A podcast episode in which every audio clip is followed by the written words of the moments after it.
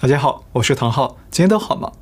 拜登与习近平真的要见面了吗？那中共与台湾的军事冲突会引爆世界大战吗？另外，美中双方最近在台海问题上的较量又会带来哪些国际影响呢？这都是我们今天要聊的重点。今日主题：中国周边硝烟四起，台海将引爆世界大战吗？美国国家安全顾问苏利文与中共最高外交官杨洁篪呢，在十月六号在瑞士举行了面对面会谈。那双方达成了原则性协议，预定在今年年底之前举行拜登与习近平的视频峰会。那苏利文与杨洁篪呢，还针对台湾、南海、新疆、香港人权等方面呢进行讨论，但具体讨论什么细节呢？双方并没有对外说明。不过，中共军机对台湾连日来的疲劳轰炸式骚扰呢，也在六号这一天暂时休兵，没有军机骚扰台湾。好，大家知道这几天的亚太地区啊，可以说是山雨欲来风满楼。主因就是中共出动了一百五十架次军机，连续五天骚扰台湾空域，还创下了单日五十六架军机扰台的新纪录。不但对台湾安全构成威胁，也引发国际社会的高度担忧。那中共这次前所未见的大规模骚扰，除了是对台湾升级恐吓之外，同时也是在跟美、英、日、澳、加以及新西兰等六国联军互别苗头，隔空警告。那稍后啊，美国发表声明，批评中共的挑衅是在破坏区域和平与稳定，而中共呢也出面回呛了，说轮不到美方说三道四。那美中双方啊，不但疯狂的秀肌肉，口水战呢也喷得火热。就在台湾备受威胁的时候，外交部长吴钊燮告诉澳洲媒体说，台湾正在备战，如果中共发动战争，台湾一定会战斗到底。而国防部长邱国正也坦率地说，目前的台海局势是他从军四十年以来最严峻的时刻。而蔡英文也在国际知名的期刊《外交事务》上发表文章，告诉国际社会，如果台湾落入中共手中，将会是一场灾难。而台湾目前对中共的态度呢，是遇到压迫不屈服，得到国际支持也不冒进。但如果台湾真的受到威胁了，就一定会竭尽全力的捍卫自己。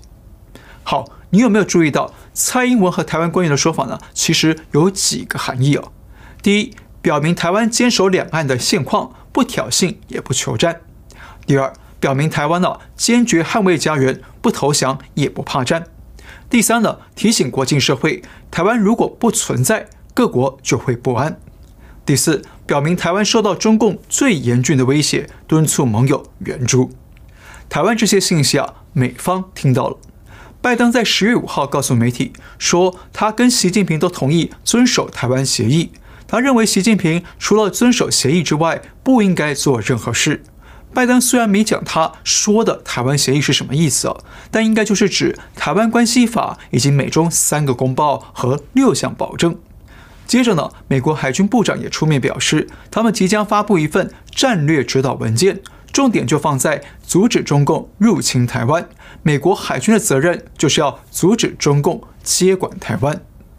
那在美国总统与军方相继表态之后呢，主管外交系统的国务卿布林肯也在十月六号呼吁北京停止挑衅台湾，否则容易导致双方的误判与沟通不良，那局面就会相当危险了。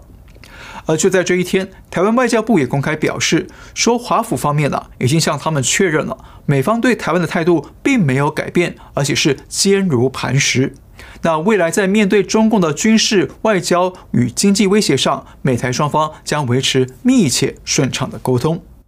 我们可以发现，就在台湾对外呼吁盟友帮忙之后呢，美方的政治、军事、外交体系都出面声援了，承诺要协助台湾维持台海和平的现状。而台湾另一个盟友澳洲呢，也在这个时候啊，澳洲前总理艾伯特前往台湾访问，艾伯特要会见蔡英文与台湾的国安首长，被认为啊是澳洲表达对台海稳定的高度关注。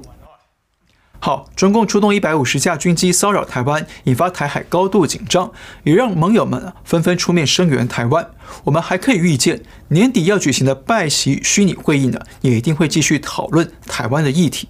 只是啊，美方啊，除了一堆口头上的声明和会议上的讨论之外呢，接下来还得拿出更多、更具体、更有力的手段来支持台湾，吓阻中共。否则，新一轮的台海危机呢，恐怕会难以避免，甚至还可能会酿成世界性的军事风暴。怎么说呢？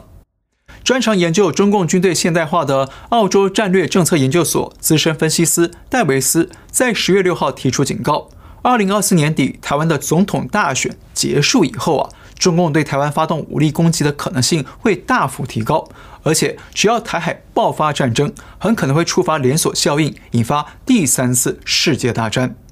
Uh, potentially through to about 2027, which is the 100th anniversary of the People's Liberation Army. So that danger period is between 2024 and 2027. 戴维斯说：“仔细观察中共过去这几年的军事现代化，就是锁定要跟美方交战，而且以击败美方为目标。所以他强调，我们不能欺骗自己说将来不会发生重大的军事冲突，各国都应该尽快的做好备战工作。”如果什么都不做，就等于是放任中共在印太区为所欲为，到时候就会发生最具灾难性的后果。戴维斯的说法呢，正好呼应了台湾国防部长邱国正在前几天说的。邱国正强调，中共目前已经有进犯台湾的能力，但是呢，要付出相当的成本，所以不会轻易开战。但是如果等到二零二五年，中共就会具备全面犯台的能力了，那犯台的成本也会降低了。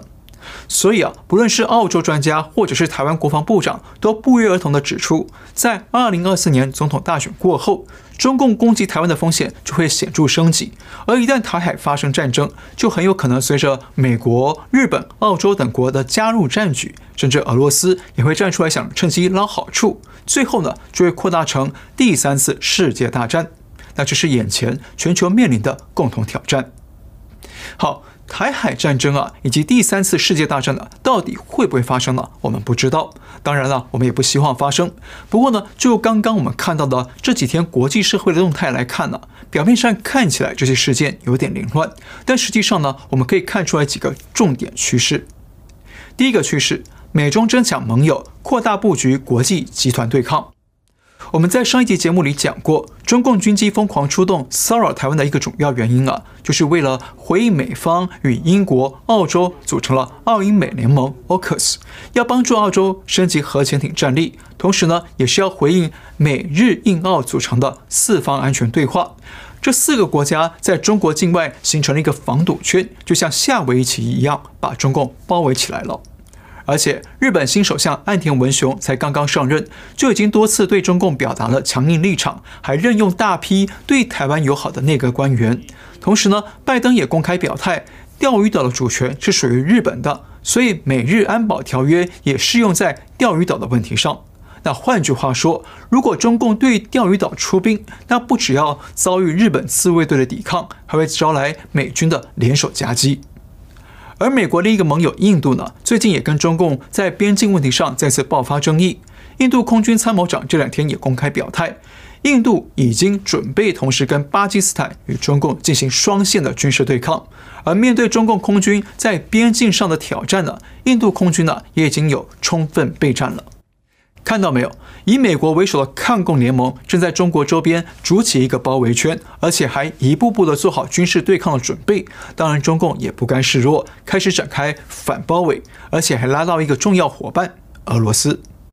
俄罗斯在十月一号通知日本政府说，俄罗斯准备在三号到九号之间，在日本海的大和堆附近海域进行导弹试射演习，而且还准备在日本北方的南千岛群岛举行军事演习。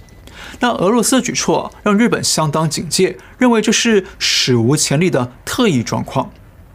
好，一定会猜到，俄罗斯在这个时候到日本周边军演，肯定是来帮中共疏解压力的。表面上看啊是没错，但我认为呢，实际上俄罗斯只是在利用这个局为自己争取更多的好处。因为啊，第一。俄罗斯站出来对日本施压，基本上就是帮中共站台。那中共势必要给俄罗斯一定的报酬，对不对？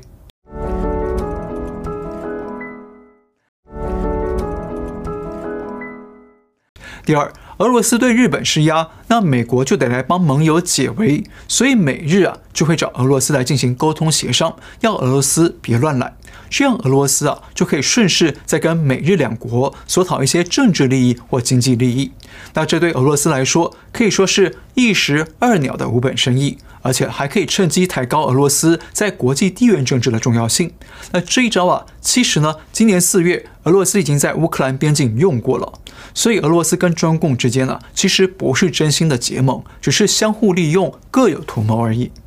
但是呢，从这一点上看，可以发现中共也在试图拉帮结派，希望突破抗共联盟的包围封锁。这样一来，以美国、中共为首的两大国际集团对抗呢，或者是说美中新冷战，也就一步步的加速成型了。第二个趋势，美中公开较真，私下各取所需，暂时避免交战。虽然美中双方都在加强军事布阵，而中国周边的台海、日本海和印度边境看起来也是硝烟四起，好像随时都会啊千军万马奔腾，战争一触即发。但事实上啊，美方却在设法避免战火，而中方呢也没真的想要现在就跟美方明晃晃的动刀动枪。怎么说呢？首先，美方虽然集结了六国联军在台湾的东北方、冲绳的西南海域进行军事演习，显然是针对中共而来的，但是美中双方的军方官员却在九月底进行视频会谈，保持彼此的沟通顺畅。那接着，美方还派出国家安全顾问苏利文与杨洁篪会面，一起沟通了南海、台湾等话题，还安排了年底的拜习会。很显然啊，美方想要增加彼此的沟通，避免误判酿成冲突。而美方还派出贸易代表戴琪，宣布要和中方再挂钩，准备对中共免除五百四十九项的关税，等于是对中方啊释出善意。那这意味着什么呢？这表明美方虽然要在军事上强硬的防堵中共，避免中共扩张，但希望呢尽量的避免跟中共真的冲突交火，希望一切啊还是尽量通过外交谈判来解决。那其实啊，中共也是一样的。根据知情人士向日本媒体共同社披露，这次中共出动一百五十架军机骚扰台湾，就是习近平在中央军委会议上亲自下令的，希望加大力度恐吓台湾，来反制六国联军对台湾的声援。但是啊，知情人士也指出，中共虽然要对外装出已经准备好打仗的姿态，但实际上北京并不想真的跟美方硬碰硬发生军事冲突。那换句话说，美中双方啊都不是真的想打仗，只是在彼此叫牌比声势。毕竟中共也知道啊，共军现在还没有充分的把握拿下台湾，也没有足够的实力应对多国联军。但是呢，不管是双方公开的警告校正，还是接下来要举办的拜习虚拟会议，对双方来说啊都是相当需要的政治动作。为什么呢？首先，对拜登来说。阿富汗撤军失利这件事情重创了拜登政府的支持度，所以拜登一方面需要营造对中共强硬的气势来修补阿富汗的惨败，另一方面也需要一场拜习会来营造美方啊可以领导世界，可以跟中共和平化解歧见与僵局。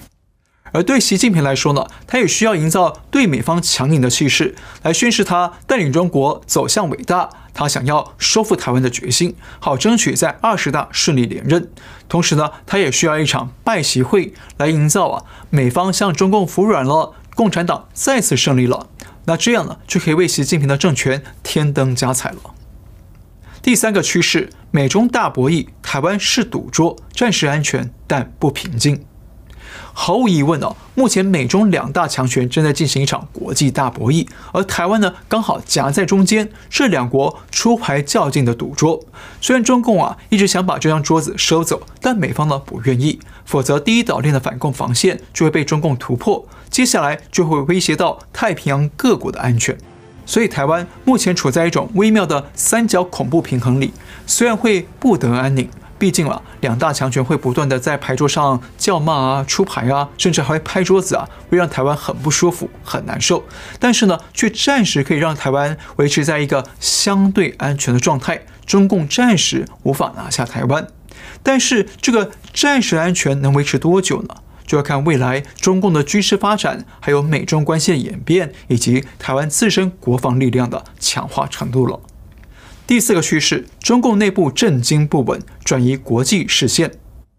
中共最近对台湾加码恐吓，其实也反映出中共内部出现严重的政治与经济不安稳。但中共又怕国内外看到这些不安稳，所以呢，赶紧在台湾制造军事紧张，用来转移国际视线，分散中共的压力。政治不安稳指的就是中共最近承认的，习近平一直遭到党内反习派势力的政变与暗杀，而且暗杀他还是前公安部副部长孙立军与前司法部长傅政华。那中共官员这种不和谐的家丑传出去啊，叫北京是情何以堪呢？那至于经济不安稳呢，指的就是恒大与房企带来的债务风暴与失业潮。所以，只要这两大内患解决不了啊，接下来中共还会出台更多的制造外患、转移视线的移形换影伎俩。第五个趋势，习近平不离开中国，国内政变风险仍高。